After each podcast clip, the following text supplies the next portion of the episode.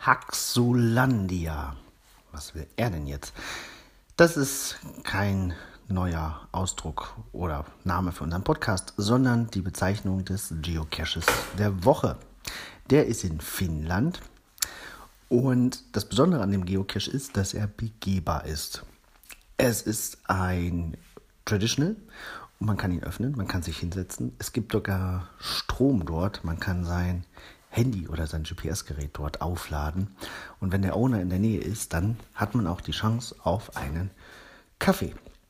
Das hat in den Augen von Groundspeak ausgereicht, um diesen Cache zum Cache der Woche zu machen. Ist natürlich immer ganz außergewöhnlich, wenn man sich in einen Geocache setzen kann, da Zeit verbringen kann.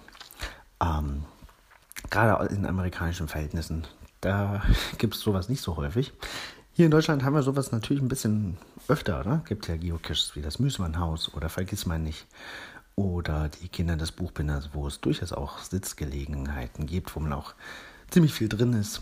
Ähm, wir selber haben auch ein paar ähm, begehbare, zum Beispiel äh, die Schatzhüterin Disco, äh, kleiner Escape Room quasi, Escape Room Geocache Hybrid.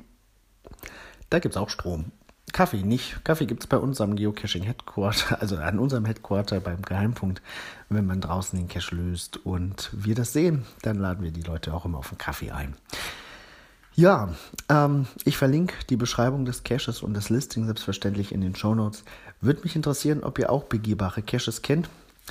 Gerne könnt ihr die Informationen teilen mit uns. Schickt uns am besten eine Voicemail. Wir bauen das dann in die nächsten Podcast-Folgen mit ein.